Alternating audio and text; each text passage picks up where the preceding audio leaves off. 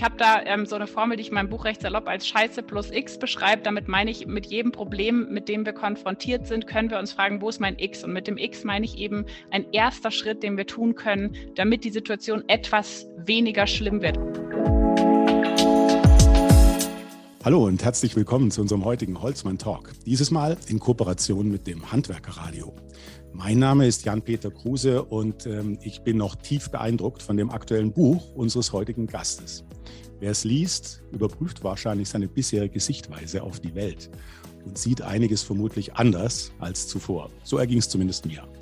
So viel sei schon mal gesagt. Es geht unter anderem darum, was negative Nachrichten mit unserem Denken machen, aber auch, wie wir uns davon befreien.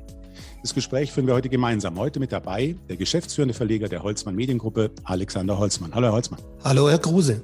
Herr Holzmann, vielleicht müssen wir es auch gleich etwas konkretisieren, denn Sie sind ja eigentlich auch ein Teil der Geschichte. Sie kennen unseren heutigen Talkgast aus einer Zusammenarbeit, aus einer humanitären Aktion für Geflüchtete aus Afghanistan.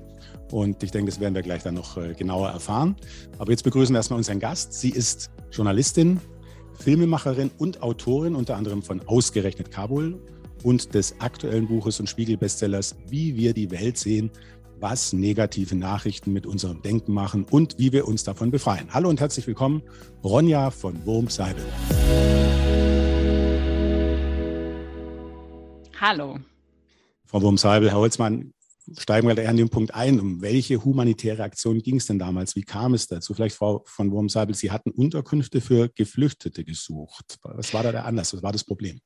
Ganz genau. Ähm, das ging um Afghanistan, ähm, geht immer noch um Afghanistan, das läuft noch weiter. Ich habe 2013 äh, und 2014 in Kabul gelebt, in der Hauptstadt von Afghanistan, habe dort als Reporterin gearbeitet, ähm, ganz viel für die Zeit geschrieben, auch für andere Magazine, Dokumentarfilme gemacht und ähm, war auch im Laufe der Jahre danach noch häufig in Afghanistan, habe dort gearbeitet und als im Sommer dann ähm, 2021, also vergangenen Jahr, ähm, die Taliban dort die Herrschaft übernommen haben, waren eben ganz viele Leute, die mit mir und für mich gearbeitet haben, von einem Tag auf dem anderen in sehr, sehr großer Gefahr wir konnten es dann äh, mit sehr viel Aufwand schaffen, dass wenigstens eine, einige Familien von ihnen ähm, eine sogenannte Aufnahmezusage für Deutschland bekommen, also im Grunde ein Visum, mit dem sie hier einreisen dürfen und haben dann Gastfamilien gesucht, äh, damit die Leute eben nicht ins Camp müssen, weil unsere Erfahrung war, ähm, von anderen Menschen davor, die wir betreut haben, dass ähm, einfach diese Zeit in den Camps so wahnsinnig zermürbend und energiefressend ist und die Leute eigentlich so direkt gebremst werden, wenn sie hierher kommen ähm, und das auch überhaupt nicht integrationsförderlich ist natürlich. Und deswegen haben wir uns auf die Suche gemacht ähm, äh, nach Gastfamilien und sind dann über wieder äh, Umwege und schöne Zufälle bei der Familie Holzmann gelandet. Herr Holzmann, wie war das genau? Wie, wie kam das dann da zustande? Ja, das kam eigentlich so zustande. Ähm, ich bin in einem Freundeskreis des Stadttheaters in Landsberg, der heißt Till, Theaterfreunde in Landsberg. Und über diesen Freundeskreis äh, ging eine Mail raus äh, von dem Theaterleiter, dem Florian Werner und der Vorstandsvorsitzenden ähm, von dem Verein, der Frau Merz-Lerch.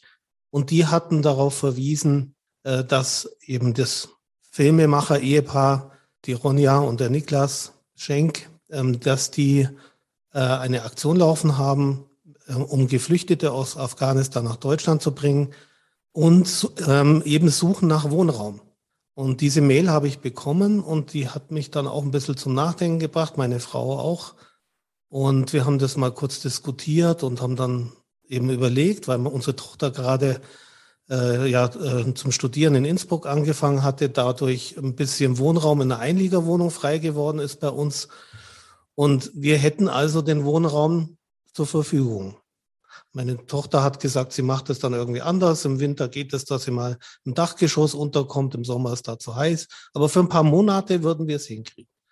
Und dann war das ja auch ähm, so Ende November, habe ich, äh, haben wir auch so gesagt, wer, wer das irgendwie nicht ernst nimmt, der hat auch die ganze Weihnachtsgeschichte nicht richtig verstanden. Da geht es ja auch um äh, so ein ähnliches Thema mit äh, Flucht und äh, Unterkunft und so weiter und ähm, haben das in der Familie diskutiert und es war eigentlich relativ schnell äh, die Diskussion beendet und wir haben dann gesagt, das, das machen wir jetzt. Und das ging dann alles relativ zügig und schnell. Wir haben den Kontakt äh, gefunden zu Ronja und Nick und äh, haben uns abgesprochen. Die haben auch gesagt, das kann jetzt jeden Tag passieren. Es ging um vier Personen. Ähm, das ist der Ali und die Faika. Die, der Ali war Filmemacher in oder Kameramann in Afghanistan. Faika ist eine Künstlerin, was natürlich unter dem jetzigen Regime auch schon kritisch ist. Und Alis Eltern, äh, Ferida und Sahir. Und ähm, die vier waren dann irgendwann vor unserer Tür gestanden und wir haben sie gerne aufgenommen, einige Monate bei uns äh, zu Gast gehabt und eigentlich muss ich auch jetzt schon mal sagen, nur gute Erfahrungen gemacht. Und für uns war es eine Bereicherung eigentlich, da geholfen zu haben. War eine wunderschöne Erfahrung. Frau von Wormseibel, äh, Sie haben gesagt, dass Sie ja bereits 2013 äh, in, in, in Kabul waren. Und damals waren Sie ja 27 Jahre alt. Als Journalistin waren Sie dort und Sie waren, glaube ich, für anderthalb Jahre in Kabul. Und äh, Sie haben da alles bis ins kleinste Detail geplant gehabt. Ich, ich habe gelesen, Sie haben ja sogar Ihr Testament gemacht. Und äh, was Sie mich aber dann gefragt hat, war, was hat Sie bewogen damals, 2013, dorthin zu gehen?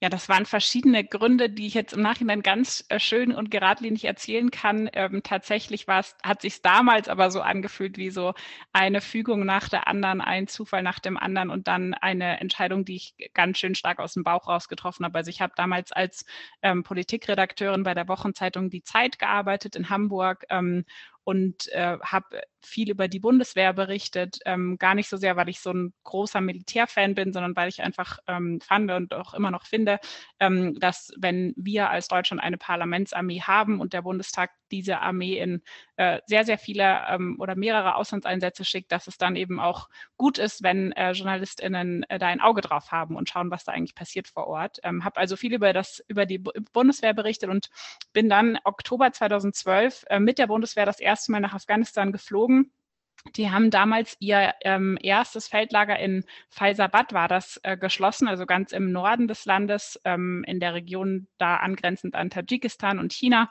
Und ich wollte mir eigentlich, oder ich habe mir so die Frage gestellt, wie fühlt sich das eigentlich an für deutsche Soldaten und Soldatinnen, einen Krieg zu beenden, der ja de facto gar nicht zu Ende war. Das war ja so eine politische Entscheidung nach dem Kalender, also damals eben 31. Oktober 2012 schließt dieses Lager. Ähm, die Sicherheitssituation in dieser Provinz in Faisabad war, äh, in Badachshan war äh, komplett anders. Also dort ist es eigentlich immer schlechter geworden. Und diese Frage hat mich interessiert vor meiner Reise. Ich bin dann mit der Bundeswehr hingeflogen und habe vor Ort gemerkt, dass mich eigentlich noch viel mehr interessiert, wie das für die Menschen in Afghanistan sich anfühlt. Ähm, äh, wie, wie die mit der Situation umgehen. Damals war der Abzug der NATO-Truppen und der Bundeswehr, also das, was jetzt de facto 2021 passiert ist, war für 2014 fest geplant. Ähm, das heißt, das war so die Stimmung damals kurz vor dem Abzug und ähm, das hat mich einfach total interessiert. Und ich bin dann, um es ein bisschen abzukürzen, immer wieder nach Kabul geflogen, habe für einzelne Geschichten Reportagen und habe dann irgendwann gemerkt, hey, ähm, hier will ich sein, hier bin ich am richtigen Fleck, ähm, hier wird meine Arbeit auch gebraucht. Ich war damals die einzige deutsche Journalistin, die wirklich ähm, vor Ort dort gelebt hat und quasi nicht immer eingeflogen ist. Und ähm, so bin ich dann nach Afghanistan gezogen. Aber die Geschichten waren ja dann gleich äh, für Sie auch äh, schwierige Geschichten, negative Geschichten, Geschiff Geschichten, die, die irgendwie hoffnungs- und ausweglos, äh, glaube ich, erschienen. Und vielleicht können Sie ein bisschen schildern, äh, wie waren da diese negativen Erlebnisse vor Ort? Denn das hat ja Sie dann auch irgendwo geprägt und hat Sie auch, glaube ich, ein bisschen, so habe ich es zumindest verstanden, veranlasst, dieses Buch zu schreiben. Ja, total. Also ich habe damals noch nicht an dieses Buch gedacht, aber da ging eben so eine Entwicklung los, ähm, bedingt durch die Erfahrungen, die ich dort vor Ort gemacht habe. Afghanistan ist ja nicht nur von einem wirklich inzwischen jahrzehntelangen Kriegsgeschehen, also mehrere Kriege, die ähm, schnell aufeinander gefolgt sind, betroffen, sondern ist auch eines der ärmsten Länder der Welt. Und ähm, so gibt es einfach wirklich äh, sehr, sehr viele Probleme, mit denen Menschen dort zu kämpfen haben und die allererste Geschichte, die allererste Reportage, die ich dann ähm, gemacht habe in Afghanistan, nachdem ich dorthin gezogen bin, war eine über drogenabhängige Kinder. Und ähm, zwar Kinder, die deshalb drogenabhängig werden, weil ihre Eltern drogenabhängig sind und die Eltern dann irgendwann begonnen haben, ihren Kindern wiederum Drogen zu geben. Und das war, also das Thema an sich war schon so, das war ein Vorschlag von einer Redaktion aus Deutschland, die wollten das gerne haben, ähm, eine Auftragsarbeit quasi. Und ich fand das Thema schon so wahnsinnig deprimierend, weil ich mir das einfach gar nicht vorstellen konnte am Anfang, äh, was Eltern dazu bewegt, ähm, ja, sowas zu machen überhaupt. Und habe dann die Familien kennengelernt und habe dort tatsächlich, also das, das jüngste Kind von diesen Familien war ein Jahr alt. Es war ein Baby, das bereits opiumabhängig war. Und das war so unvorstellbar für mich, ähm, weil einfach dieses sehr, sehr junge Leben schon so, äh, weil ich einfach gar keine, gar keine Aus, gar keinen Ausweg gesehen habe, wie dieses ähm, wirklich junge Leben da nochmal irgendwie rauskommen könnte. Und da habe ich dann so richtig gemerkt, dass ich äh, so körperliche Blockaden hatte, weiter an der Geschichte zu arbeiten. Also ich habe Kopfschmerzen bekommen, Bauchschmerzen, Rückenschmerzen, so ja klassisch irgendwie alles, was man so kriegt. Ähm, und habe richtig gemerkt, da bin ich so gebremst und habe dann gesagt, okay, nee, dann muss ich das irgendwie anders machen. Ähm, Erstmal wirklich äh, tatsächlich nur, äh, in Anführungszeichen, nur um mich selbst zu schützen und habe gesagt, okay, ich will schauen bei dieser konkreten Geschichte, wie kann ich denn erstmal überhaupt nachvollziehen, warum haben die Eltern das gemacht und was könnte so der Weg raus sein? Also ich hatte gar nicht mehr so viel Hoffnung, ehrlich gesagt, dass für die konkreten Familien sich was verändern könnte, aber ich hatte so die, die Hoffnung wenigstens, okay, vielleicht könnten sich Strukturen in Zukunft anders ähm, entwickeln und habe dann mit den beiden Müttern ganz viel gesprochen und die haben mir beide geschildert, dass sie selbst die Drogen das erste Mal von, von entweder ihrem Mann oder anderen Familienmitgliedern bekommen haben, als sie selbst in so einer Notsituation waren, als sie Schmerzen hatten, als sie ähm, eigentlich eine medizinische Behandlung gebraucht hätten und die nicht verfügbar war. Und dass die Drogen dann sozusagen eine, eine richtige Hilfe waren für sie und dass sie ihren Kindern auch wieder Drogen gegeben haben, zum ersten Mal in Situationen, wo die eben ähm, eigentlich eine medizinische Behandlung gebräucht hätten und die nicht verfügbar war. Und ähm, ja, und das war dann, dann, das macht natürlich jetzt aus der Geschichte keine Feel-Good-Geschichte oder so, darum ging es ja auch gar nicht, sondern mir ging es eben darum zu verstehen, wie kommt es dazu und wie ließe sich das vermeiden. Und der Fokus erstmal war eben darauf zu sagen, ja, die müssen Entzug machen und so und so. Und dann war es mir eben ganz wichtig zu verstehen, nee, der Entzug alleine bringt in dem Fall gar nicht so viel, weil halt die Strukturen drumherum so sind, dass die Eltern wirklich angewiesen sind auf sowas. Und ja, dieses Prinzip so ein bisschen, ähm, das ich da zum ersten Mal gemacht habe, das, das habe ich dann immer weiter verfolgt und äh, nie mehr aufgehört zu machen, ist eben nicht nur auf Probleme zu schauen, sondern auch zu schauen, wie kommen wir da wieder raus oder was könnte vielleicht ein erster Schritt sein, um da wieder rauszukommen. Ja, ihr habt ja auch, Herr Niklas und du, den Dokumentarfilm True Warriors gedreht. Ein Dokumentarfilm, der vor allem ähm, Interviews ähm, vorhält. Ist der Film so geplant gewesen, wie er dann am Schluss eigentlich jetzt auf YouTube zum Beispiel angesehen werden kann? Er ist ja doch in einer sehr dramatischen Situation entstanden und das fühlt man auch in dem Film. Vielleicht kannst du da ein bisschen was drüber sagen. Ja, gerne. Also der Film heißt äh, True Warriors, die wahren Krieger und Kriegerinnen. Ähm, und der geht um einen Selbstmordanschlag, der in Kabul tatsächlich passiert ist. Also es ist ein Dokumentarfilm ähm, und zwar bei einer Theaterpremiere. Und dieses Theaterstück, das damals uraufgeführt worden ist, ging um, äh, das ist so ein bisschen das perfide daran, das ging um Selbstmordanschläge, es ging um ähm, Bombenangriffe, Drohnenangriffe, ähm, also darum, was macht eigentlich die Gewalt des Krieges mit den Menschen, die diese Gewalt erleben. Und während dieses Anschlags, ähm, äh, während dieses Theaterstück gab es dann tatsächlich einen Selbstmordanschlag. Ein Jugendlicher hatte sich im Publikum hat eine Bombe gezündet.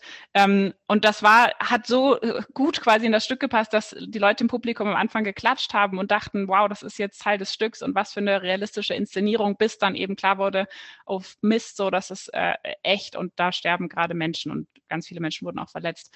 Ähm, und wir ähm, haben davon mitbekommen, weil wir einfach viele Leute kannten, die an dem Tag zum einen auf der Bühne standen, aber auch im Publikum waren und wollten eigentlich so verständlich machen, was passiert eigentlich bei einem Anschlag. Also wie fühlt sich das an für die Menschen, die davon betroffen sind. Denn in Deutschland ist das ja meistens, so war das auch bei diesem Anschlag, eine ganz kurze Nachrichtenmeldung. Also in dem Fall ist auch ein Deutscher getötet worden und das war dann tatsächlich bei der Tagesschau an dem Abend so sinngemäß quasi bei einem Anschlag in Afghanistan auf eine Theaterpremiere wurde ein Deutscher getötet. Die Taliban haben sich zu dem Anschlag bekannt. Und wir wollten eigentlich uns anschauen, okay, was was steckt eigentlich hinter diesem einen oder zwei Sätzen, die wir dann immer in den Nachrichten hören? Und wollten einfach mit den Überlebenden sprechen. Ähm, und dachten am Anfang, das wird so ein total deprimierender, schlimmer Film, den man aber irgendwie so aus einer moralischen Verantwortung machen und sich anschauen muss. So, da, so mit diesem, äh, sage ich mal, mit dieser Haltung sind wir da so rangegangen und haben dann wenige Monate später im Mai, also der Anschlag war im Dezember, im Mai haben wir dann die ersten Interviews gemacht in Afghanistan mit den Überlebenden eben und waren wirklich völlig platt, wie viel Mut und wie viel Power, die trotz allem, was da passiert ist, die hatten auch immer noch Angst, die waren immer noch auch traumatisiert, aber gleichzeitig hatten die mit so viel Mut wieder angefangen, Kunst zu machen, auf die Straße zu gehen, zu demonstrieren, politisch zu werden, sichtbar zu sein auch, obwohl sie so konkret angegriffen worden sind, ähm, sodass diese Geschichte, glaube ich, immer noch sehr dramatisch und berührend ist, aber gleichzeitig auch aus meiner Sicht sehr viel Mut zeigt. Und vor allem zeigt, wie können wir eigentlich mit Angst umgehen? Also wie können wir in Situationen, wo wir eigentlich das Gefühl haben, wir sind dem Leben so völlig schutzlos ausgeliefert,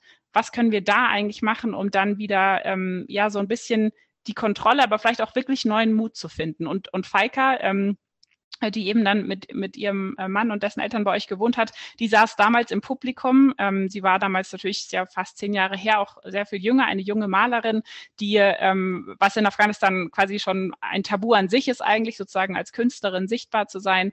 Und äh, sie saß damals eben im Publikum. Wir haben sie auch interviewt und sie war eben auch eine von den Person, die uns so beeindruckt hat, weil sie eben nach dem Anschlag dann erst völlig gelähmt war über einen relativ langen Zeitraum und dann irgendwann gesagt hat, nee, ich muss jetzt wieder anfangen zu malen und ihre Kunst quasi sehr, sehr viel politischer geworden ist, seit sie diesen Anschlag erlebt hat. Wenn wir uns ähm, die heutige Situation in Afghanistan anschauen, die Bundeswehr ist inzwischen ja schon einige Zeit wieder raus und die Taliban sind wieder an der Macht, sagen wir es mal so. Die Menschenrechte, die Frauenrechte, alles wird wieder Stück für Stück etwas zurückgedreht.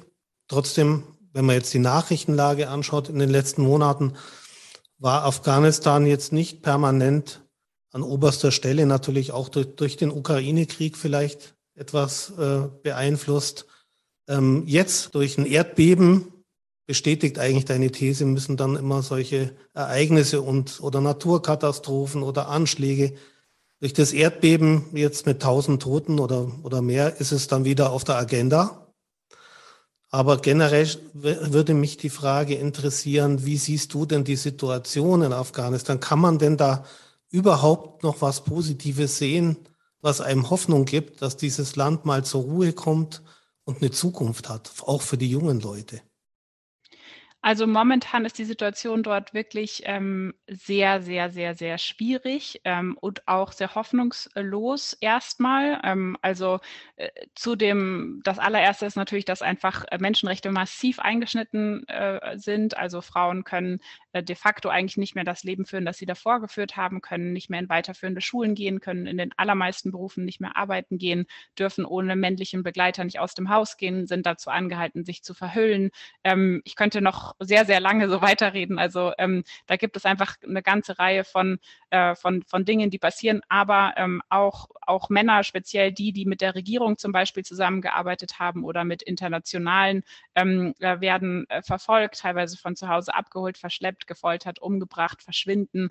Ähm, es gibt auch ähm, besonders die Angehörigen der der Ethnie Hazara sind gefährdet, weil es da wirklich ähm, ja quasi äh, ethnische Säuberung gibt, muss man eigentlich schon sagen.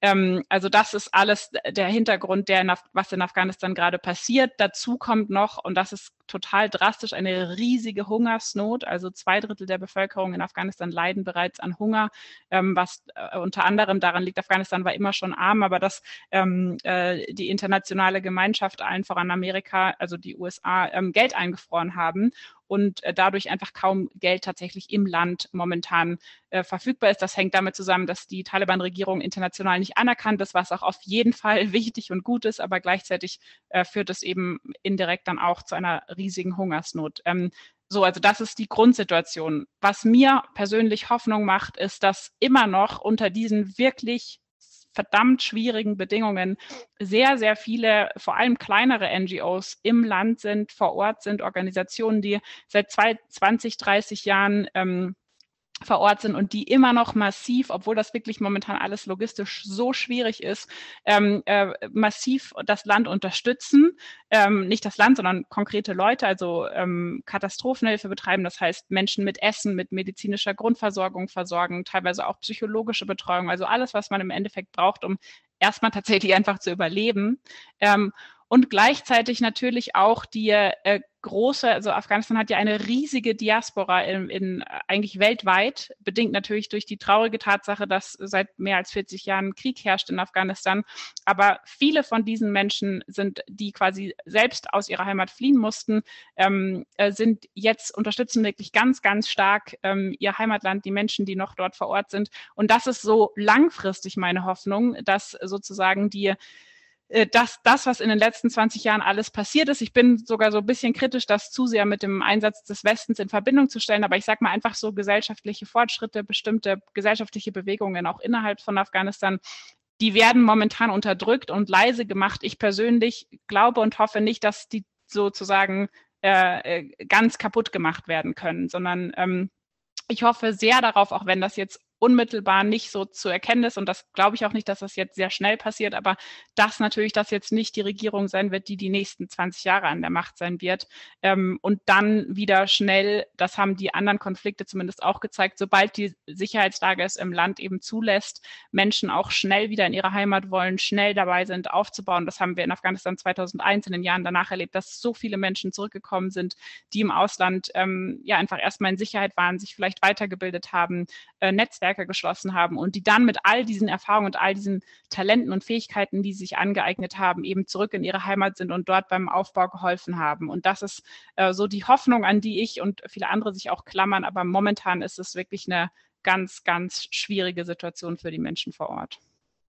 Also negative Nachrichten gibt es viele, aber es gibt immer wieder irgendwo diesen positiven Aspekt. Das ist ja so ein bisschen dann die Kernaussage auch des Buchs und ich, da gehen wir jetzt auch noch mal tiefer rein. Ähm, der Titel heißt ja, wie wir die Welt sehen, was negative Nachrichten mit unserem Denken machen und wie wir uns davon befreien. Und die Frage, die sich natürlich äh, generell stellt, ähm, was machen diese negativen Nachrichten wirklich mit den Menschen? Wie wirken die? Was passiert mit den Menschen?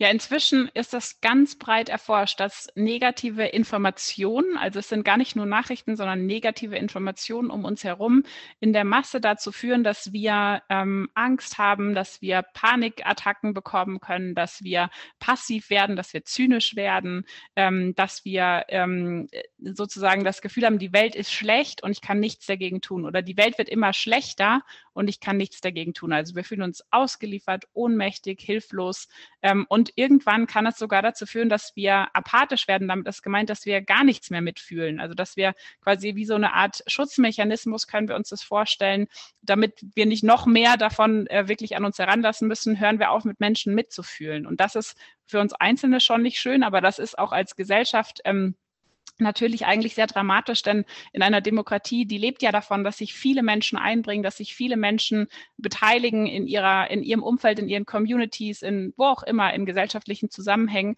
Und ähm, da wissen wir eben aus der Forschung, wenn, wenn Probleme ähm, sehr drastisch beschrieben wird und gar nicht darüber gesprochen wird, wie kommen wir da wieder raus, was könnte helfen. Ähm, es geht ja gar nicht darum zu sagen, ach, alles nicht so schlimm, sondern es geht im Prinzip darum zu sagen, wir brauchen Informationen, die uns handlungsfähig bleiben lassen, also die uns dabei helfen zu verstehen, was wir jetzt in dieser Krise tun können. Und da wissen wir eben aus der Forschung, wenn das nicht passiert, also wenn wir ausschließlich von negativen Informationen umgeben werden, dann verlieren wir wirklich irgendwann so gewissermaßen den Blick für die Realität. Also ähm, es gibt mehrere Studien, die belegen, dass ähm, eine zum Beispiel Gapminder in mehr als 40 Ländern durchgeführt mit wirklich vielen äh, Menschen, die da äh, befragt wurden, dass einfach ein ein riesiger Großteil der Menschen die Welt viel, viel gefährlicher sieht, als sie tatsächlich ist. Also wir denken, die Arbeitslosigkeit, ähm, Arbeitslosenrate ist höher, als sie tatsächlich ist, die Kriminalitätsrate, Mordrate, alles eigentlich, was wir uns ausmalen können. Da haben ganz viele von uns eben das Gefühl, dass sie viel schlechter sind, als sie tatsächlich ist. Das heißt jetzt nicht, dass es keine Probleme auf der Welt gibt oder so, gar nicht, sondern es heißt nur, dass es eben wichtig ist, dass wir einmal durchschauen, dass wir bei manchen Dingen völlig falsch liegen. Und das ist natürlich deshalb relevant, weil unsere Entscheidungen ja ganz oft darauf beruhen. Also Nachrichten sind ja nicht nur, ah, das höre ich mir jetzt heute an oder nicht, sondern in der Masse führen sie ja dazu, welche Entscheidungen wir treffen, wohin wir in den Urlaub fahren, wem wir vertrauen, wem nicht, ähm, wie wir unsere Kinder erziehen, ob wir überhaupt Kinder bekommen, ähm, welchen Beruf wir uns auswählen. Also das alles hängt ja unter anderem von Nachrichten ab, die wir konsumieren. Und deshalb finde ich diese Frage so wichtig, eben wirklich darauf zu schauen, was machen Nachrichten eigentlich mit uns. Und da gibt es heute, anders als noch vor einigen Jahrzehnten, eben sehr viel präzise Forschung davon, dazu, die eben genau uns erklärt, wenn wir nur negative Nachrichten konsumieren, dann führt das zwangsläufig irgendwann dazu, dass wir eben ganz gelähmt, sage ich jetzt mal salopp, auf der Couch sitzen und sagen, ach, wenn ihr alles den Bach runtergeht, dann muss ich mich erst gar nicht bemühen. Also demnach ist die Welt gar nicht schlechter heute als früher? Also man kann natürlich jetzt nicht in jedem einzelnen Land sagen, zu, von Woche zu Woche ist es immer besser geworden. So können wir das nicht sagen. Aber wenn wir uns tatsächlich so lange Prozesse anschauen, also die Welt war noch nie so sicher wie jetzt. Die Welt war noch nie ähm, sozusagen, äh, Armut hat abgenommen im Verlauf der letzten Jahrzehnte und Jahrhunderte sowieso. Also das sind alles lange Prozesse, wenn wir uns äh, schauen bei Krebsforschung zum Beispiel. Also da gibt es lauter verschiedene Entwicklungen. Suizidrate hat abgenommen, die ganz langfristig sind. Also das geht dann, da sprechen wir wirklich von 20 20, 30, 40, manchmal noch mehr Jahren. Ähm, aber da sehen wir eben, dass es ganz, ganz viele massive Fortschritte gibt, äh, die aber in unseren Köpfen gar nicht so ankommen. Also vielleicht als ein ganz konkretes Beispiel. Ähm, wenn wir uns äh, vielleicht vorstellen, über ein Jahr verteilt hören wir mehrere Male, also ich würde mal schätzen, mindestens ein, ein, zwei Dutzend Mal in den Nachrichten von ganz konkreten Mordfällen, die sehr dramatisch, sehr drastisch sind.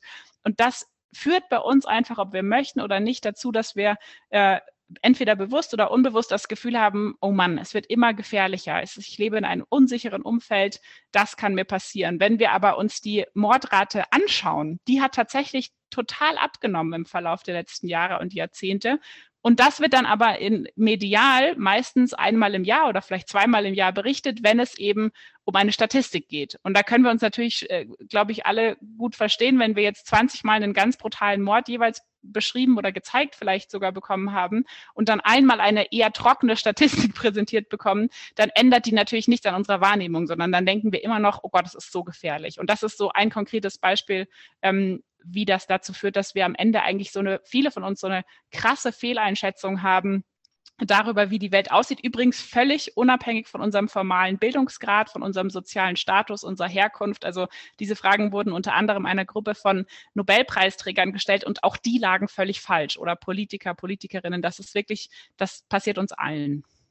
Aber dennoch gibt es immer viele negative Nachrichten, denn aus irgendeinem Grund werden ja die negativen Nachrichten gesendet, kommuniziert, verbreitet. Äh, die kommen ja dann doch wohl an. Also aus, aus Nachrichtenmachersicht ist es ja äh, vielleicht doch positiv oder gibt es da mittlerweile auch einen Wandel in der Wahrnehmung?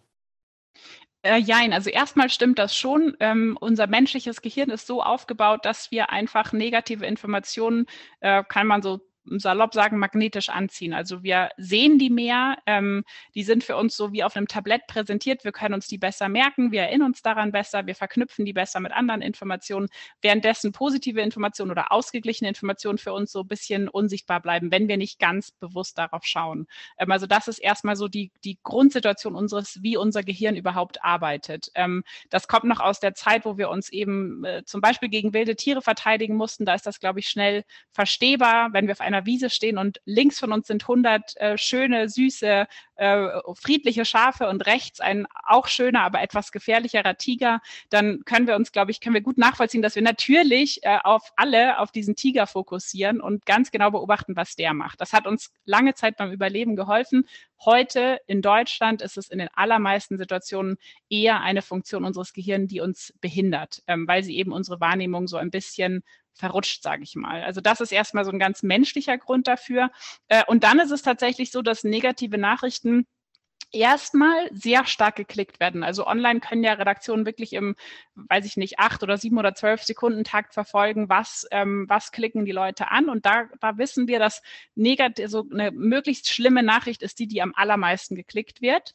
Aber, und das ist kein kleines Aber, ähm, aber wenn wir darauf schauen, was sind denn die Beiträge, die geteilt werden, also die am meisten weiterempfohlen werden, die sozusagen auch eine Langlebigkeit haben, äh, das sind dann genau die anderen. Also das sind dann genau die, in denen es so eine andere Perspektive gibt, wo wir noch schauen, wie können wir das besser machen, wie können wir was verändern. Und das ist deshalb so relevant, weil, äh, und gleichzeitig wissen wir, dass viele Menschen auch aus Studien von BBC, vom Bayerischen Rundfunk, von Harvard zum Beispiel, ähm, die Menschen befragt haben ähm, über ihren Nachrichtenkonsum und wo ganz viele Menschen sagen, also mehr als die Hälfte der Menschen sagen, sie, ähm, sie wünschen sich andere Berichterstattung, sie wünschen sich konkrete Berichterstattung zu Problemen. Ein Zitat, das fand ich so schön, die gesagt haben, sie haben keine Lust, ständig PolitikerInnen beim Streiten zuzuschauen. Ähm, also die quasi sagen und auch sagen, dass sie tatsächlich aufhören, deswegen Nachrichten zu konsumieren. Und das ist, finde ich, für Medienhäuser eigentlich der wirklich interessante Aspekt, ähm, äh, dass das quasi so eine langfristige Bindung herstellen kann. Da gibt es auch Studien dazu, dass eben, wenn ähm, äh, wenn KonsumentInnen ähm, Beiträge lesen, die oder konsumieren, die neben dem Problem auch eine Lösung beinhalten, dass sie dann eben viel mehr Interesse haben, weiterzulesen, weiter zu konsumieren, ähm, sich auch zu dem Thema mehr zu informieren. Und das ist, finde ich, für jetzt äh, Verlage oder Medienhäuser so interessant, eben zu schauen, okay, wie kann ich eigentlich langfristig dazu sorgen, dass dass Leute nicht, dass nicht immer weniger Leute meine Produkte konsumieren, sondern eben mehr. Das ist natürlich eher so eine langfristige Strategie. Wenn ich jetzt von Tag zu Tag schaue, da sind es tatsächlich die negativen Nachrichten, die besser klicken, sage ich mal. Aber das genau ist ja Ihre, Ihre, Ihre Aussage im Buch. Sie sagen, also das Negative kann schon in der Meldung drin sein, so habe ich es zumindest verstanden. Aber man sollte auch nach der Geschichte, nach dem Positiven ähm, suchen, danach recherchieren. Das ist doch die These. Das nennen Sie, glaube ich, dann das X, ne? Ganz genau. Also ich habe da ähm, so eine Formel, die ich in meinem Buch recht salopp als Scheiße plus X beschreibe. Damit meine ich, mit jedem Problem, mit dem wir konfrontiert sind, können wir uns fragen, wo ist mein X? Und mit dem X meine ich eben ein erster Schritt, den wir tun können, damit die Situation etwas weniger schlimm wird. Also viele Probleme können wir ja nicht einfach so lösen. Das wäre ja schön. Ähm, aber bei Krieg zum Beispiel oder auch der Klimakrise, da gibt es ja jetzt nicht eine Lösung, die wir so berichten können und dann ist gut, sondern da geht es eigentlich mehr darum zu sagen, okay, ich berichte nicht nur über das Problem, sondern ich starte auch eine Diskussion darüber, was machen wir jetzt mit dem Problem? Wie verhalten wir uns dem Problem gegenüber? Wie gehen wir mit dieser Krise um? Als Einzelne und als Gesellschaft. Und das ist dann eben dieses X. Und das ist deshalb so wichtig, denn wir Menschen können eigentlich gut mit Krisen umgehen. Also wir sind dazu veranlagt, dass wir mit Krisen gut umgehen können. Was wir nicht gut können, ist, oder die meisten von uns, ist mit Ohnmacht umzugehen, mit Hilflosigkeit, Kontrollverlust. Das sind so Dinge, die den meisten von uns sehr zu schaffen machen.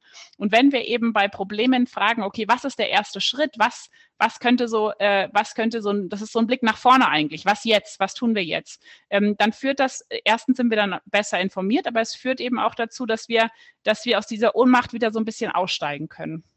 Wie findet man denn das X, das Positive, das Konstruktive, die Lösung? Wie, wie, wie komme ich da drauf? Ja, da gibt es eigentlich ganz viele Wege, weil meistens gibt es jetzt auch gar nicht unbedingt ein X, sondern ganz viele und dann können wir uns eben auswählen, welches wir berichten. Also eine Möglichkeit, ähm, also grundsätzlich ist erstmal diese Frage tatsächlich so, was tun, was jetzt? Ähm, das ist schon mal so eine eher offene Frage. Wenn wir dann gezielter schauen wollen, können wir zum Beispiel schauen, wie wird dieses Problem, wie wird mit diesem Problem denn an anderen Orten umgegangen? Also viele Probleme sind heutzutage ja sehr global, wenn wir uns Rassismus, Sexismus, äh, Klimakrise, Gewalt, soziale Ungleichheit, all diese Themen anschauen, die sind ja, damit haben ja fast alle Länder zu kämpfen oder jetzt aktuell mit der ähm, Energieabhängigkeit von Russland. Das ist ja nicht nur in Deutschland so, das geht ja vielen Ländern so. Und dann können wir eben ganz genau schauen, okay, welche Länder gibt es denn, äh, die damit schon richtig gut umgehen, die da irgendwie eine gute Lösung gefunden haben und wie haben die das geschafft? Wie sind die da hingekommen und was davon können wir dann wiederum auf Deutschland übertragen. Bei lokaleren Problemen können wir natürlich auch einfach in andere Städte, andere Landkreise und so weiter schauen. Wir können aber auch in die Vergangenheit schauen und uns fragen, vielleicht gab es schon mal einen Zeitpunkt, wo Leute besser mit Sachen umgegangen sind, als wir das heute tun. Also in Richtung Nachhaltigkeit sind das ja oft so Sachen, wo Generationen vor uns das eigentlich besser gemacht haben, als wir das gerade tun. Und davon können wir dann auch wieder Teile davon ähm, äh, übernehmen oder diskutieren. Es geht ja eigentlich mehr darum, so eine Debatte anzustoßen aus der Sicht von Berichterstattenden. Wir sind ja nicht dafür zuständig, jetzt eine Lösung durchzusetzen, sondern es geht ja mehr darum, worüber reden wir eigentlich in der Öffentlichkeit. Und eine andere Möglichkeit ist natürlich auch, über Leute zu berichten, die sich schon einsetzen, um dieses Problem abzuschwächen. Also äh, jetzt auf äh, die Ukraine bezogen, ähm, das wird ja auch oft schon gemacht, jetzt äh, also zu schauen, okay, was sind, wer sind denn die Leute, die helfen, sei es vor Ort, sei es hier in Deutschland, in anderen europäischen Ländern, sei es auch in Russland, die Menschen, die Widerstand leisten, obwohl das wirklich ihr Leben bedroht. Ähm, also das können wir uns alles anschauen und das führt dann eben dazu, dass wir einerseits das Problem verstehen, dass wir aber auch ein Wissen darüber haben, wie so eine Art Gebrauchsanleitung, okay, wie könnte ich jetzt damit umgehen oder wir als Gesellschaft? Und dass wir eben immer wieder beigebracht bekommen quasi, dass wir nicht äh, ohnmächtig sind, dass wir eben handlungsfähig sind und dass wir in jeder Situation, so schlimm sie ist, dass es immer irgendetwas gibt, das wir eben tun können als Einzelne und als Gesellschaft, damit sie ein bisschen weniger schlimm wird große Probleme, haben Sie angesprochen gerade, Kriege, Klimaschutz, was auch immer. Sie haben dann immer ganz plötzlich ein, nennen wir es mal kleines Problem, für Sie vielleicht auch trotzdem in dem Augenblick ein großes Problem angesprochen. Ich sage nur das Schneckenbeispiel. Was hat es denn damit auf sich? Oh ja, das ist immer noch äh, ein Jahr später ein Riesenproblem. Äh, wir haben einen Gemüsegarten. Ähm, ich wohne äh, zusammen mit meinem Partner im, äh, im, im bayerischen äh, Outback, also in einem kleinen Dorf in der Nähe von Landsberg. Und ähm, es sind einfach so viele Schnecken bei uns. Wirklich Hunderte. Das Problem äh, kennen, glaube ich, die meisten, die sich irgendwie mit einem Gemüsegarten oder Garten beschäftigen. Und ähm, ich habe das deswegen in dem Buch auch beschrieben, weil wir natürlich äh, nicht jeden Tag uns um die großen Probleme der Menschheit nur ähm, äh, sorgen. Das wäre schön und sehr idealistisch, wenn das so wäre. Ich weiß auch noch nicht mal, ob es schön wäre, aber sagen wir mal, das wäre, äh, das würden wir vielleicht machen, wenn wir immer sagen, ich konzentriere mich jetzt nur auf das wirklich Wichtigste. Aber de facto sind ja die meisten Probleme, die wir so von Tag zu Tag haben, eher äh, auf einem anderen Level. Sei es jetzt eben Schnecken, die uns in den Wahnsinn treiben oder berufliche Probleme vielleicht, Probleme in unseren Familien, was auch immer. Also es sind ja oft Probleme, wo wir eigentlich tatsächlich nicht so ohnmächtig sind. Und auch da kann uns eben diese Formel nach dem X zu suchen total helfen, weil wir trotzdem manchmal uns so wehrlos fühlen und denken, da kann ich jetzt aber einfach nichts machen. Und ich kenne das von mir zum Beispiel. Ich nehme mir dann wirklich manchmal wenn ich mich so ganz äh, stuck fühle, also wenn ich so das Gefühl habe, jetzt komme ich wirklich nicht weiter, dann nehme ich mir einen Zettel und einen Stift und dann schreibe ich so richtig auf, okay, was, was könnte ich jetzt machen, was könnte ein X sein? Und das hilft mir äh, sehr gut, um dann wieder ähm, eben wieder handlungsfähig zu bleiben. Also um zu merken, nee, egal was passiert, ich kann etwas tun. Das heißt nicht, dass jetzt nichts Schlimmes mehr passiert oder so. Also das ist vielleicht noch wichtig dazu zu sagen. Es geht jetzt nicht darum, bei Problemen wegzuschauen oder zu sagen, ach, alles, was passiert, hat einen Sinn, nicht so schlimm, wenn Krieg ausbricht und so gar nicht. Also ich finde, Krieg ist furchtbar, die Klimakrise ist furchtbar. Es geht nicht darum zu beschönigen, es geht wirklich darum zu sagen, wie können wir uns ein Wissen antrainieren darüber, wie wir, ähm, wie wir sozusagen resilienter werden, wie wir besser mit Krisen umgehen können. Dein Buch ist ja in den Spiegel Bestsellerlisten gelandet sozusagen. Ähm, hast du damit gerechnet und was ist da passiert in den letzten Monaten? Äh, wie erklärst du dir den Erfolg des Buches? Hat da auch die Pandemie eine Rolle gespielt, wo ja die Nachrichten auch geflutet waren von negativen Nachrichten und jetzt natürlich gefolgt vom Ukraine-Krieg? Ähm, wie erklärst du dir insgesamt, dass dieses Buch so eingeschlagen ist? Ja, also ganz so viel habe ich nicht damit gerechnet tatsächlich, ähm, aber ich habe schon beim Schreiben, auch ich habe ja so ein Jahr an dem Buch ungefähr geschrieben oder gearbeitet und ich habe schon gemerkt, ähm, wenn mich jetzt Leute gefragt haben, ah, was machst du denn gerade und ich habe davon erzählt, dass es immer sowas war, so, ach krass, ja, okay, das brauche ich unbedingt. Also dass es wirklich bei allen, unübertrieben allen Leuten, mit denen ich gesprochen habe, egal welchen Background sie hatten, das immer sowas war, wo Leute gesagt haben, so, oh ja, das beschäftigt mich auch voll. Und ähm, ich denke schon, dass das viel mit äh, der Pandemie zu tun hat. Ich habe das in meinem Umfeld so wahrgenommen, dass ähm, da auch einfach Menschen sehr, sehr viele Nachrichten konsumiert haben in der Zeit. Teilweise mussten wir das ja auch, weil es einfach äh, weil es einfach am Anfang so wenig Wissen und Informationen darüber gab, wie können wir uns jetzt verhalten, wie können wir uns schützen und so weiter. Ähm, äh, und das, das habe ich schon bei vielen Menschen erlebt, auch in der öffentlichen Debatte, dass das so ein zunehmendes Problem wird oder Menschen auch überfordert sind davon, wie sie mit Nachrichten eigentlich jetzt umgehen sollen. Und dann natürlich, das jetzt mit dem äh, Angriffskrieg auf die Ukraine konnte ich, konnte ich und wollte ich natürlich überhaupt nicht planen. Das war einfach, äh, ja, totaler Zufall. Also mein Buch ist genau in der Woche erschienen, in der der Krieg begonnen hat ähm, also in der der Angriff gestartet ähm, worden ist. Und das, äh, da gab es dann wirklich eine enorme Anfrage. Also ich habe, glaube ich, sechs Wochen wirklich jeden Tag äh, sieben, acht Interviews gegeben, habe eigentlich nur noch darüber gesprochen.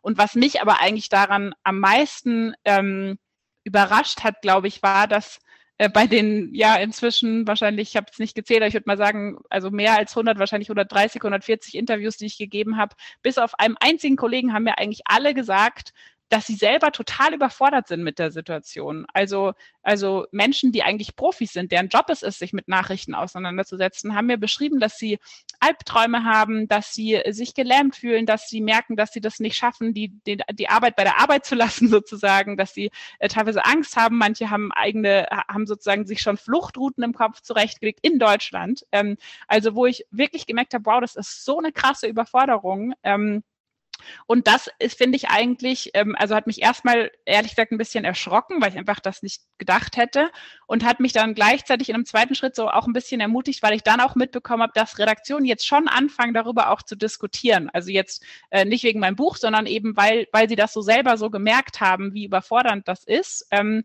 dass sie selber zum Beispiel, was es, äh, was es in meiner Wahrnehmung früher fast gar nicht gab, sozusagen anfangen, über psychologische Betreuung auch für JournalistInnen nachzudenken. Nicht nur für Leute, die in Kriegsgebieten zum Beispiel sind, sondern ähm, für Menschen, die Nachrichtenticker schreiben, in einem sicheren Büro irgendwo in Deutschland, aber die eben den ganzen Tag mit diesen Informationen umgeben sind, zum Beispiel. Oder die eben auch wirklich reflektieren, okay, was macht eigentlich unsere Berichterstattung mit den Menschen da draußen? Die Tagesschau hat jetzt gerade einen, vor ein paar Wochen einen Podcast gestartet. Ich habe ihn noch nicht gehört, aber ich finde, das Konzept klingt sehr vielversprechend. Da machen die das im Prinzip so, dass sie sich immer ein aktuelles politisches Problem aus Deutschland greifen und dann eben genau das machen, was ich äh, vorhin empfohlen habe, also zu schauen, welches Land geht damit eigentlich schon besser um und was können wir da für Deutschland übernehmen. Und so habe ich schon das Gefühl, dass es da, ähm, oder nicht das Gefühl, sondern ich beobachte das so, dass ähm, sich da gerade schon was tut. Äh, gleichzeitig finde ich, dass ähm, die Medienbranche in Deutschland zumindest jetzt bei den Mainstream, bei den großen Verlagshäusern ist das alles immer so ein bisschen behäbig. Also ich glaube jetzt nicht, dass dann übernächsten Monat alle ganz anders berichten. Das wird schon noch Zeit brauchen. Ähm, aber ich habe ich merke schon, dass sich da was tut. In Bonn hat sich jetzt zum Beispiel ein Institut für konstruktiven Journalismus, so nennt man diese Art zu berichten, gegründet, die auch wirklich konkret in Redaktionen gehen wollen ähm, und nicht nur einzelne Journalisten und Journalistinnen beraten oder weiterbilden wollen, das auch, aber die auch in den Redaktionen konkret äh, sagen wollen, okay, wir schauen uns mal euren Alltag an und schauen, wie könntet ihr das konkret umsetzen, wie könntet ihr Strukturen ändern, also auch in so einer beratenden Funktion vielleicht neue ähm, Projekte, neue Formate zusammen entwickeln. Ähm, das ist schon, das wird gerade schon viel diskutiert in der Branche. Das ähm, erlebe ich schon so. Und was, was jetzt für mich, also in Bezug auf den Buch eigentlich das Schönste war, natürlich ist es irgendwie toll, wenn ein Buch auf der Bestsellerliste landet, und habe ich mich auch gefreut, aber das, das, das nachhaltig Schöne finde ich, oder was mich so wirklich menschlich auch berührt, sind einfach, dass ich so viele Zuschriften bekomme von Menschen, die ähm, mir einfach schreiben, dass ihnen das Buch gerade so hilft. Ähm, äh, zum Beispiel eine Frau, die an Krebs erkrankt war und das Buch im Krankenhaus mit dabei hatte während ihrer Chemotherapie und mir eben beschrieben hat, dass es ihr Mut gegeben hat, oder ähm, äh, Familie mit jungen Kindern, Kindern, die sich so viel Sorgen machen um die Zukunft ihrer Kinder und dann beschreiben, welche Ansätze sie jetzt bekommen haben. Aber auch Menschen, die berichten, dass es in ihrem professionellen Umfeld, ein, ein Rechtsanwalt hat mir geschrieben, Therapeuten haben mir geschrieben, ähm, dass es ihnen hilft, nochmal so anders an ihre Aufgabe ranzugehen. Und das ist natürlich für mich, glaube ich, so aus meiner Sicht das Schönste, was einer Autorin passieren kann, wenn das, was ich natürlich gehofft habe mit dem Buch, dass es wirklich Menschen hilft, mit Krisen besser oder stärker umzugehen äh, in ihr Leben, dass das dann auch wirklich passiert. Das ist natürlich, äh, dafür bin ich sehr dankbar. Das ist wirklich schön. In unserem Medienhaus sind natürlich auch viele Journalistinnen und Journalisten beschäftigt. Ähm, was kann man denen konkret mit auf den Weg geben, wenn man sie ein bisschen mehr in diese Richtung des, wie du sagst, konstruktiven Journalismus zu bringen? Du gibst ja da auch Kurse eine, Nachricht über ein neues Bürokratiemonster äh, oder eine Steuererhöhung, die ist ja zunächst mal negativ. So zumindest kommt sie beim Unternehmer an. Wie kann man da daran arbeiten, diese Nachrichten auch positiv zu gestalten? Ja, also ich glaube, ähm, äh, ja, wie du schon sagst, es ist ja erstmal negativ, das muss man auch gar nicht schönreden, darüber ruhig berichten und dann eben wieder nach dem X schauen. Also dann ähm, äh, vielleicht zu schauen, okay, sagen wir jetzt mal Stichwort Bürokratiemonster, äh, dann vielleicht zu schauen, aha, okay, das ist jetzt wirklich eine Verschlechterung. Gab es eigentlich auch Entwicklungen in Deutschland in den letzten Wochen oder Monaten, die wir vielleicht übersehen haben, wo Bürokratie vereinfacht wurde? Und nicht, um das dann so auszugleichen, sondern nur, um so ein bisschen einen Background zu geben, wie ist eigentlich da gerade die Entwicklung? Oder auch zu schauen, okay, von der jetzigen Regierung wurde ja genau das versprochen, dass Bürokratie vereinfacht werden soll. Was tut sich denn da? Gibt es da schon, machen die schon was? Oder äh, noch ein bisschen weiter zu sagen, okay, ich schaue mal in Länder, ähm, äh, wo das eben ganz anders läuft. Äh, wie haben die das eigentlich gemacht? Deutschland hinkt da ja auch oft so ganz schön hinterher im Vergleich zu anderen Ländern. Äh, was hat bei denen gut funktioniert? Wie könnte man das hier umsetzen? Ähm, äh, das sind alles so Beispiele. Ich habe mal eine Zeit lang in Neuseeland gelebt und da war die Steuererklärung wirklich so ein drei DIN A4 Seiten langes Ja-Nein-Quiz, quasi wie ich das früher aus der Bravo kannte und am Ende landest du in deiner Steuerklasse und ich dachte so, wow, okay, das ist spektakulär gut ähm, und äh, also solche Sachen, ne, dass wir dann, das können wir eigentlich bei jeder Meldung oder jedem Thema wirklich machen, einmal zu schauen, wie könnte man es denn besser machen? Und, ähm, und idealerweise natürlich ähm, äh, also ich stelle mir das jetzt so vor, das ist natürlich nicht mein Hauptberichterstattungsgebiet, aber ähm, vielleicht bei Meldungen, die für Unternehmen relevant sind, dann vielleicht auch Unternehmen zu finden, die ähm, dafür sich einen guten Umgang damit gefunden zu haben. Ne? Jetzt je nachdem, um was es geht, bei einer Steuererhöhung vielleicht nicht so, aber bei anderen Themen und dann ähm, diese Unternehmen zu präsentieren oder zu, zu, ähm, zu beschreiben und ihren Umgang damit. Also so äh, einfach immer so ein bisschen gucken, wie können wir das, das Beste jetzt daraus machen. Ich bleibe trotzdem noch mal ein bisschen bei den Unternehmern. Das ist ja unsere Hauptzielgruppe. Und habe natürlich, ich habe dein Buch ja gelesen und habe dann auch für mich reflektiert. Ähm, du gibst ja ein paar Lösungsansätze auch und Tipps, wie man umgeht mit Nachrichtenkonsum und so weiter. Und natürlich hat ein Unternehmer auch täglich heute mit negativen Nachrichten und Schlagzeilen zu kämpfen. Inflation, Rohstoffmangel, Lieferkettenproblematik oder drohende Energieengpässe. Ähm, wie kann ein Unternehmer auch mit deinen Lösungsansätzen, kann er auch damit mental sich vielleicht ein bisschen anders polen und nicht diese negative Sichtweise auf diese Probleme haben, weil letztendlich ist es für einen Unternehmer ja auch immer Gift. Wenn er, wenn er nur negativ denkt, dann kann er seinen Laden eigentlich am nächsten Tag zusperren. Er muss also immer, ein Unternehmer muss immer auch positiv denken. Voll. Also das ist, ähm, das ist jetzt tatsächlich eine Sache, die ich auch für in der Recherche zu dem Buch viel gelesen habe. Da ging es um genau das, was du gerade beschrieben hast, so diese mentale Einstellung. Und das ist auch ganz klar erforscht, dass wenn wir quasi zu negativ äh, auf die Dinge schauen, dass wir wirklich Misserfolg haben. Also das lässt sich richtig bemessen. Ähm, äh, das lässt sich finanziell bemessen, das lässt sich an, ähm, äh, an Beförderungen, aber auch eben bei Unternehmern und Unternehmerinnen bemessen. Ähm, also das ist wirklich was, was eigentlich zum Unternehmenserfolg äh, sage ich mal, dazugehört, ähm, dass wir so eine Art, äh, ich würde mal sagen, emotional gut organisiert sind. Darum geht's ja eigentlich, äh, dass wir nicht äh, nur verzweifeln, sondern und dass wir eben bei den Dingen, die du jetzt angesprochen hast, also sei es Inflation, Energieabhängigkeit, Lieferengpässe, bei all diesen Sachen, dann da geht's ja nicht darum zu sagen, ach, nicht schlimm, so das ist, glaube ich, auch nicht gut für ein Unternehmen, ähm, aber halt zu sagen, okay, ja, das ist ein Riesenproblem und jetzt lenke ich den Blick darauf, wie können wir damit umgehen? Wo gibt es Leute, die dafür, ich bin sicher, es gibt Unternehmen, die dafür schon eine gute Lösung gefunden haben. Und da dann zu schauen, sich zu vernetzen, ähm, nachzufragen, äh, vielleicht auch Berichterstattung darüber zu finden und eben, äh, also im Prinzip wirklich darauf zu schauen, okay, wie kann ich jetzt damit umgehen? Denn wenn wir immer nur sagen, ah, das ist schlimm und das ist schlimm und das ist schlimm, da geht es ja nicht darum, ob das stimmt oder nicht. Natürlich ist das schlimm, aber es geht darum, wie können wir damit umgehen. Und das ist eigentlich so ein bisschen der Punkt. Also immer wieder nach diesem X schauen. Das gilt wirklich für alle Berufe, die wir haben können ähm, und uns immer wieder fragen, wie kann ich damit jetzt umgehen? Und vielleicht auch, ich meine, gerade wird ja auch ganz viel über New Work und all diese Dinge gesprochen und auch ähm, äh, vielleicht jetzt nicht so Larifari, Hach, Krise ist auch eine Chance, sondern wirklich auch denken, okay, wenn, wenn jetzt die äh, Situation in meinem, in die politische Situation oder wie auch immer wir das nennen wollen, wirtschaftliche Situation in dem Umfeld so ist, dass wir damit zu kämpfen haben, vielleicht nochmal nachzudenken, kann ich doch nochmal grundlegende Strukturen in meinem Unternehmen ändern, die dann auch helfen, dass wir mit, dass wir sozusagen stabiler sind diesen Problemen gegenüber. Also das, ich bin jetzt keine Unternehmerin, also jedenfalls von einem äh, sehr, sehr, sehr, sehr kleinen Unternehmen nur. Ähm, aber das ist äh, was, was ich auf jeden Fall empfehlen würde, ähm, also immer schauen nach dieser anderen Perspektive, die im Prinzip meint, lass uns nach vorne schauen und lass uns daran glauben, dass wir tatsächlich mitbestimmen können, wie unsere Zukunft aussieht, indem wir uns einmischen, indem wir uns bei einer Krise nicht geschlagen geben und sagen, ja gut, ist jetzt so, haben wir Pech gehabt, ähm, äh, dann läuft es halt schlecht dieses Jahr, sondern, und das denke ich, liegt ja eigentlich vielen UnternehmerInnen, ähm, äh, zu sagen, nee, okay, jetzt packen wir an und jetzt schauen wir mal, was wir daraus machen. Jetzt schauen wir mal, wie wir damit umgehen können. Das der, würde ich auf jeden Fall sagen, als doch irgendwie Laien in dem Bereich, aber das ähm, hilft auf jeden Fall bei einer Unternehmung, wenn ich diesen Spirit irgendwie habe. Jetzt haben wir über die Zielgruppen gesprochen, Journalisten, wir haben über die Zielgruppe Unternehmer gesprochen. Diejenigen, die aber die Nachrichten konsumieren, über die würde ich gerne auch nochmal sprechen, die die Geschichten in, äh, konsumieren, die Artikel lesen. Äh, was empfehlen Sie? Wie ist jetzt sozusagen die ideale Mediennutzung? Wie, wie, wie, wie ist die Quantität, also der Medienkonsum an sich? Welche Quellen soll man verwenden? Ich habe gelesen, dass Sie selber ähm, bestimmte Medien für sich äh, zurückgefahren haben und da vielleicht ein bisschen weniger lesen, aber dass Sie trotzdem informiert sind. Was ist der richtige Weg?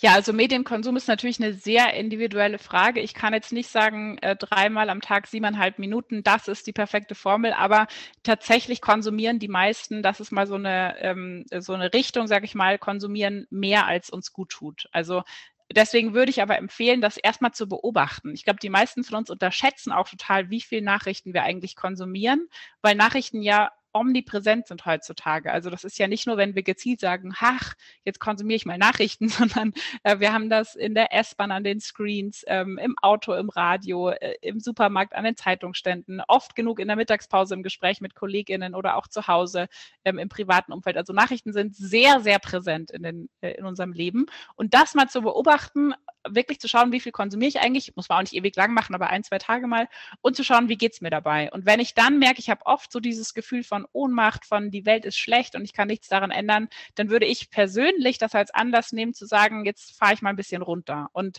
da geht's, glaube ich, jetzt gar nicht darum, dann zu sagen, ähm, sagen wir mal als Beispiel, ich merke, ich konsumiere siebenmal am Tag fünf Minuten, dann würde ich jetzt, dann sind wir insgesamt bei 35 Minuten, dann würde ich gar nicht sagen, nur noch zehn Minuten oder so, sondern eher so zu bündeln. Also dann eher zu schauen, vielleicht schaffe ich es nur ein oder zweimal am Tag Nachrichten zu konsumieren, dafür ein bisschen ausgeruhter, ein bisschen hintergründiger, weil das eben schon dazu führt, dass Nachrichten nicht so ständig unseren Alltag durchlöchern und ständig dieses Gefühl der Ohnmacht immer wieder so reinschießt zu uns quasi. Ähm, weil die Ohnmacht breitet sich sonst sehr schnell aus und dann haben wir plötzlich in unserem Privatleben oder in unserem Berufsleben das Gefühl, auch ohnmächtig zu sein, wo wir das ja gar nicht sind. Und äh, darum geht es eigentlich ähm, dass wir unseren Medienkonsum eben, dass wir daraufhin schauen. Und natürlich können wir auch inhaltlich schauen. Auch da, das ist bisschen aufwendig und ich verstehe, dass nicht alle Leute Zeit und auch Lust dazu haben, da so viel, ähm, sage ich mal, Energie reinzustecken.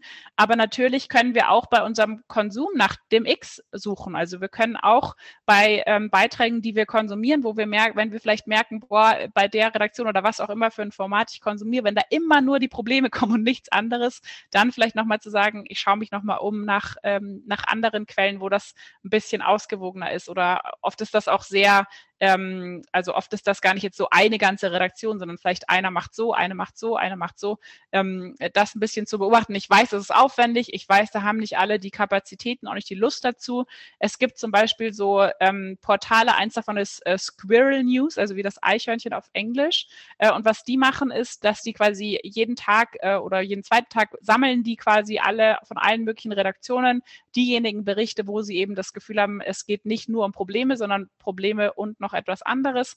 Und das ist kostenfrei. Das kann ich deshalb ganz empfehlen, so als Einstieg vielleicht mal, um auch so zu merken, ah, okay, da fühle ich mich ja vielleicht dann ganz anders oder bin über andere Dinge informiert. Und ähm, das geht auch nicht nur bei Nachrichten so, sondern es geht eigentlich um Geschichten. Wir Menschen leben ja von und mit Geschichten. Also wir brauchen Geschichten, um Dinge zu verstehen, um die zu lernen, um unsere Identität zu prägen, um uns abzugrenzen von anderen, um uns äh, zu verbrüdern, äh, zu verschwestern, um da irgendwie zusammenzukommen. Und ähm, das können wir genauso gut auch beobachten bei Dingen, die wir selbst erzählen, zum Beispiel gerade Smalltalk ist ja so eine Sache, wo wir oft sehr, sehr negativ erzählen, so einfach so ganz banales Zeug. Das geht ja nicht darum, dass wir uns da unser Leid von der Seele reden, sondern das ist dann, äh, ich bin im Stau gestanden, der Zug hatte Verspätung, der Kaffee war kalt, keine Ahnung irgendwie, ah, so viel Stress in der Arbeit. Meistens nicht die Themen, die uns wirklich ähm, intensiv berühren und beschäftigen. Und das ist deshalb so interessant, weil wir aus der Forschung eben wissen, wenn wir in ein Gespräch ganz negativ einsteigen, ist es sehr, sehr schwer, da wieder rauszukommen, also in anderes Fahrwasser zu geraten. Und das ist so ein Beispiel, wo wir, wo ich finde persönlich, da können wir ganz gut gut experimentieren, ähm, vielleicht mal beim ein oder anderen Gespräch versuchen, mit was anderem einzusteigen und dann zu schauen, was da passiert. Meine Erfahrung ist, dass sich wirklich Gespräche teilweise komplett verändern äh, und das, das macht einfach total Spaß. Also das ist so ein Experiment, was wir alle leicht mal hier und da ähm, ganz unperfektionist, äh, ja, ohne Perfektionismus, aber einfach mal so antesten können. Also demnach positive Quellen suchen, die äh, auf den konstruktiven Journalismus setzen und selber auch äh, in der eigenen Erzählung das verwenden. Ja, erstmal vielen Dank bis hierher. Wir haben jetzt noch ein paar Sätze mit der Bitte, diese zu vervollständigen. Ich fange einfach mal an. Was die wenigsten Menschen über Afghanistan wissen, ist, dass die äh, drei Viertel der Bevölkerung unter 25 ist und das wirklich eine wahnsinnig junge Bevölkerung ist. Das hat mich total überrascht, weil ich eben vor allem die Taliban mit den langen weißen Bärten vor Augen hatte und tatsächlich aber der Großteil der Bevölkerung in Afghanistan ist super jung. Dann mein nächstes großes Reiseziel ist. Äh, Thailand. Äh, gute Freunde von uns wohnen in Bangkok und wir haben die ganz, ganz lange nicht mehr gesehen und ähm, werden die, wenn alles äh, so klappt, wie wir das hoffen, ähm, wir wollten das eigentlich letztes Jahr schon machen, im Oktober besuchen mein erster Flug, glaube ich, seit drei Jahren wahrscheinlich. Dann eine Welt ohne negative Nachrichten wäre wie? Also ganz ohne Nachrichten stelle ich es mir unrealistisch vor, aber ich sage mal, ohne nur negative Nachrichten, also ohne ausschließlich negative Nachrichten, stelle ich mir das ähm, sehr aktivierend und sehr ähm, äh, so vor, dass wir alle sehr viel Energie hätten und uns viel stärker einbringen würden und mehr zusammenarbeiten würden und einfach ganz viel gewuppt bekommen würden.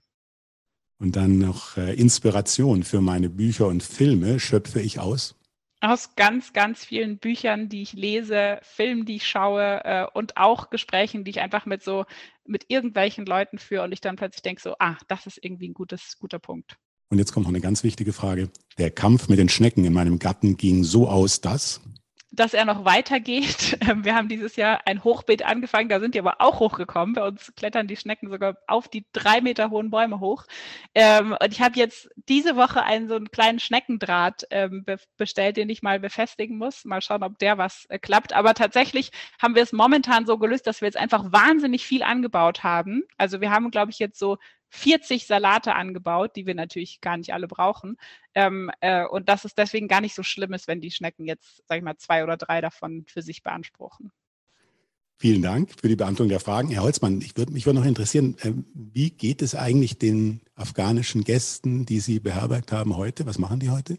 Also es war dann so, dass äh, die Familie ein halbes Jahr bei uns gelebt hat. Wir sind äh, bis im Mai und dann ähm, von von uns jeweils in eine eigene Wohnung gezogen sind, also zwei Pärchen, zwei Wohnungen in Landsberg. Und ähm, vor ein paar Wochen haben wir die Nachricht bekommen, dass Faika einen gesunden Jungen zur Welt gebracht hat. Es war also so, dass äh, Faika und Ali zu, äh, zu, uns kamen, Faika schon schwanger war, was wir allerdings dann auch erst äh, im Laufe der Zeit erfahren haben, weil es war natürlich erst in einem sehr frühen Stadium, als sie bei uns war angekommen ist. Und ähm, jetzt vor ein paar Wochen ist der kleine Kian zur Welt gekommen. Wir sind schon sehr gespannt. Sie haben uns zum Essen eingeladen. Demnächst das Schwierigste ist, einen Termin zu finden. Also weiterhin die Kontakte da, die Beziehungen stehen, Freundschaften sind entstanden. Frau von Wurm-Seibel, was sind Ihre nächsten Pläne, die nächsten Projekte, das nächste Buchprojekt, vielleicht Filmprojekt bei der Reise? Wissen wir das schon? Äh, ja, tatsächlich bin ich jetzt noch ganz viel äh, mit dem Buch erstmal unterwegs. Ich mache gerade noch ganz viele Lesungen, auch Interviews, ähm, halte Vorträge auch in Unternehmen, die sich auch eben die Frage stellen, wie können wir eigentlich unseren Blick so ein bisschen verändern. Äh, und ich glaube, danach ich, ich sehne mich so sehr nach einer Zeit, die so ganz, ganz langweilig ist. Ich hoffe, ich finde die irgendwie wenigstens mal ein paar Wochen, wo einfach nichts passiert. Ähm, und wir sind auch noch wirklich stark beschäftigt mit ähm, Afghanistan, weil es haben schon ganz viele Familien rausgeschafft. Das ist wirklich auch toll. Und wir haben für alle diese Familien, Gastfamilien, finden können. Und wir haben ja gerade auch gehört, wie Alexander beschrieben hat, dass das eben viel, viel mehr als nur eine Unterkunft ist, sondern dass da wirklich äh, Freundschaften äh, ähm, äh, entstehen, dass es eine bereichernde Erfahrung ist. Das haben uns alle geschildert von den jetzt mehr als 15 Familien, die hier angekommen sind, von beiden Seiten, also Familien und Gastfamilien. Aber leider äh, gibt es eben auch noch so knapp zehn Familien, die noch weiter in Afghanistan sind und ähm, für die wir bisher noch keine Visa bekommen konnten. Und das, ähm, ja, da, da sind wir jetzt einfach noch ganz viel in Kontakt mit Behörden und ähm, PolitikerInnen und schauen dann noch irgendwas bewegen zu können. Also das ähm, wird uns weiter beschäftigen. Und ich habe ja schon gesagt, äh, wir haben einen großen Garten und Gemüsegarten. Jetzt ist Sommer. Äh, das beschäftigt mich auch ganz viel und das ähm, gibt mir auch ganz viel Kraft und Mut und Zuversicht, um weiterzumachen. In diesem Sinne, herzlichen Dank für das Gespräch und vielen Dank auch fürs Sensibilisieren, für einen konstruktiveren und äh, positiven Ansatz im Journalismus, aber auch für den richtigen jetzt Konsum der angebotenen Nachrichten.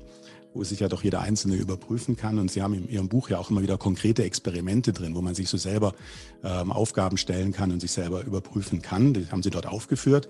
Ja, vielen Dank für die Impulse zum positiven Denken und für das Mutmachen und alles Gute für die weiteren Vorhaben. Danke Ihnen. Vielen Dank.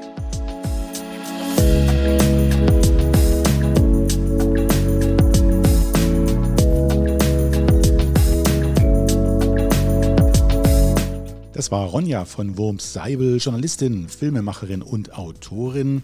Wir haben aus aktuellem Anlass mit ihr gesprochen, denn sie hat ein neues Buch veröffentlicht. Das heißt, wie wir die Welt sehen, was negative Nachrichten mit unserem Denken machen und wie wir uns davon befreien. Ja, herzlichen Dank auch an Alexander Holzmann, geschäftsführender Verleger bei Holzmann Medien. Wir haben gemeinsam das Gespräch geführt. Vielen Dank fürs Zuhören. Bis zum nächsten Mal. Tschüss.